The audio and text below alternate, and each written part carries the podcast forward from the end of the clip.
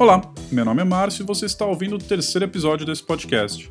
Este é um projeto que criei com o objetivo de abrir espaço para discutirmos sobre livros. Então, vão aparecer livros sobre programação, arquitetura de software, sobre agilidade e outros temas. Neste episódio, escolhi falar sobre o Clean Architecture. Então, bora começar?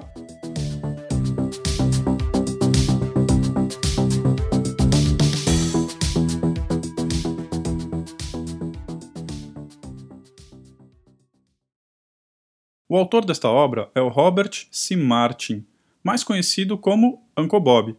Ele ajudou a elaborar o Manifesto Ágil, é autor de diversos livros, oferece treinamento online no site cleancoders.com e também atua como consultor. Sendo assim, é uma figura bastante conhecida e uma das referências quando o assunto é arquitetura de software e agilidade. E o tema desse livro, claro, é arquitetura de software. E o seu subtítulo, A Craftsman's Guide to Software Structure and Design, ou Guia de um Artesão para Estrutura de Software e Design, já diz bastante sobre qual é a proposta dele.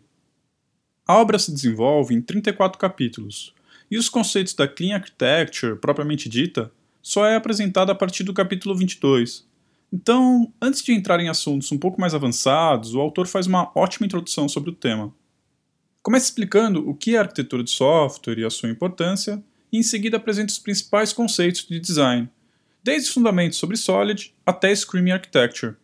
E uma coisa que achei muito interessante é a forma como são abordadas as bibliotecas e frameworks de terceiros. Durante todo o livro, ele insiste em dizer que tudo isso são apenas detalhes e que não devem impactar a arquitetura do sistema. Ou seja, de forma bem resumida, a arquitetura não deveria ser influenciada pelas tecnologias escolhidas. E acho que todo mundo já deve ter passado por essa situação. Você está em um time e a primeira coisa que tentam definir no projeto são as tecnologias que serão utilizadas. Quais bibliotecas e frameworks, qual banco de dados, onde será hospedado e etc. E até certo ponto, isso é até compreensível. A gente tem uma tendência em pensar logo na implementação mais baixo nível.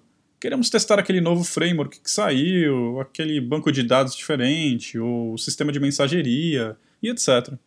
Mas isso é praticamente irrelevante em termos arquiteturais. E temos que ter maturidade suficiente para compreender isso e resistir à tentação de tentar definir todas as tecnologias logo no início do projeto. Então, ele aplica bem aquela ideia de last responsible moment, onde deixamos as decisões e comprometimentos para o último momento responsável, quando já coletamos mais informações e temos mais experiências que fortalecem nossas tomadas de decisões. Às vezes, no início de um projeto, pode ser que um banco relacional possa parecer a melhor alternativa, mas depois de algumas iterações o time percebe que o que precisam mesmo é de um banco não relacional. Ou, na melhor das hipóteses, chegam na conclusão que, na verdade, nem precisam de um banco de dados. Ou ainda, na pior das hipóteses, o projeto é cancelado antes mesmo de chegarem no momento em que essa decisão precisava de fato ser tomada. Mas, muito mais que isso, seguindo as ideias do livro, torna-se possível construir uma arquitetura desacoplada de bibliotecas, frameworks, integrações externas e etc., fazendo com que o sistema torne-se muito mais fácil de manter e evoluir. Não vou entrar em detalhes aqui sobre como funciona a Clean Architecture. Para descobrir isso, você vai ter que ler o livro. Mas posso dizer que os fundamentos dela são muito similares ao da arquitetura hexagonal e da Onion Architecture, sendo que as três fazem um uso bem interessante da inversão de dependência, permitindo a criação de códigos muito mais testáveis e desacoplados. E para quem eu recomendaria este livro? Essa é uma pergunta um pouco difícil de responder. Diria que a primeira metade, onde são apresentados os conceitos mais básicos sobre o que é e qual a importância de se estudar arquitetura de software, pode e deve ser lida até mesmo por quem ainda é mais iniciante. Gostei bastante da visão e da forma como este assunto é apresentado. Já na segunda metade, que introduz de fato a Clean Architecture, são utilizados alguns conceitos que, para uma pessoa muito iniciante, talvez seja um pouco mais complicado de acompanhar e compreender plenamente. Mas, ao mesmo tempo, para alguém já avançado, que já estudou, por exemplo, conceitos como arquitetura hexagonal e domain driven design, talvez este livro não vá acrescentar tanta coisa, mas ainda assim vale a pena a leitura.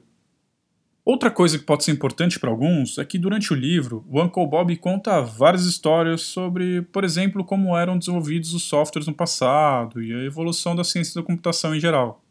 Para alguns, isso pode ser super interessante, mas quem prefere uma leitura mais pragmática e direta talvez fique um pouco incomodada com essa abordagem.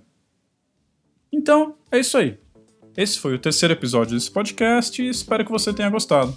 Se quiser, pode mandar sua opinião, crítica ou sugestão para mim através do e-mail marcio@segunda.tech.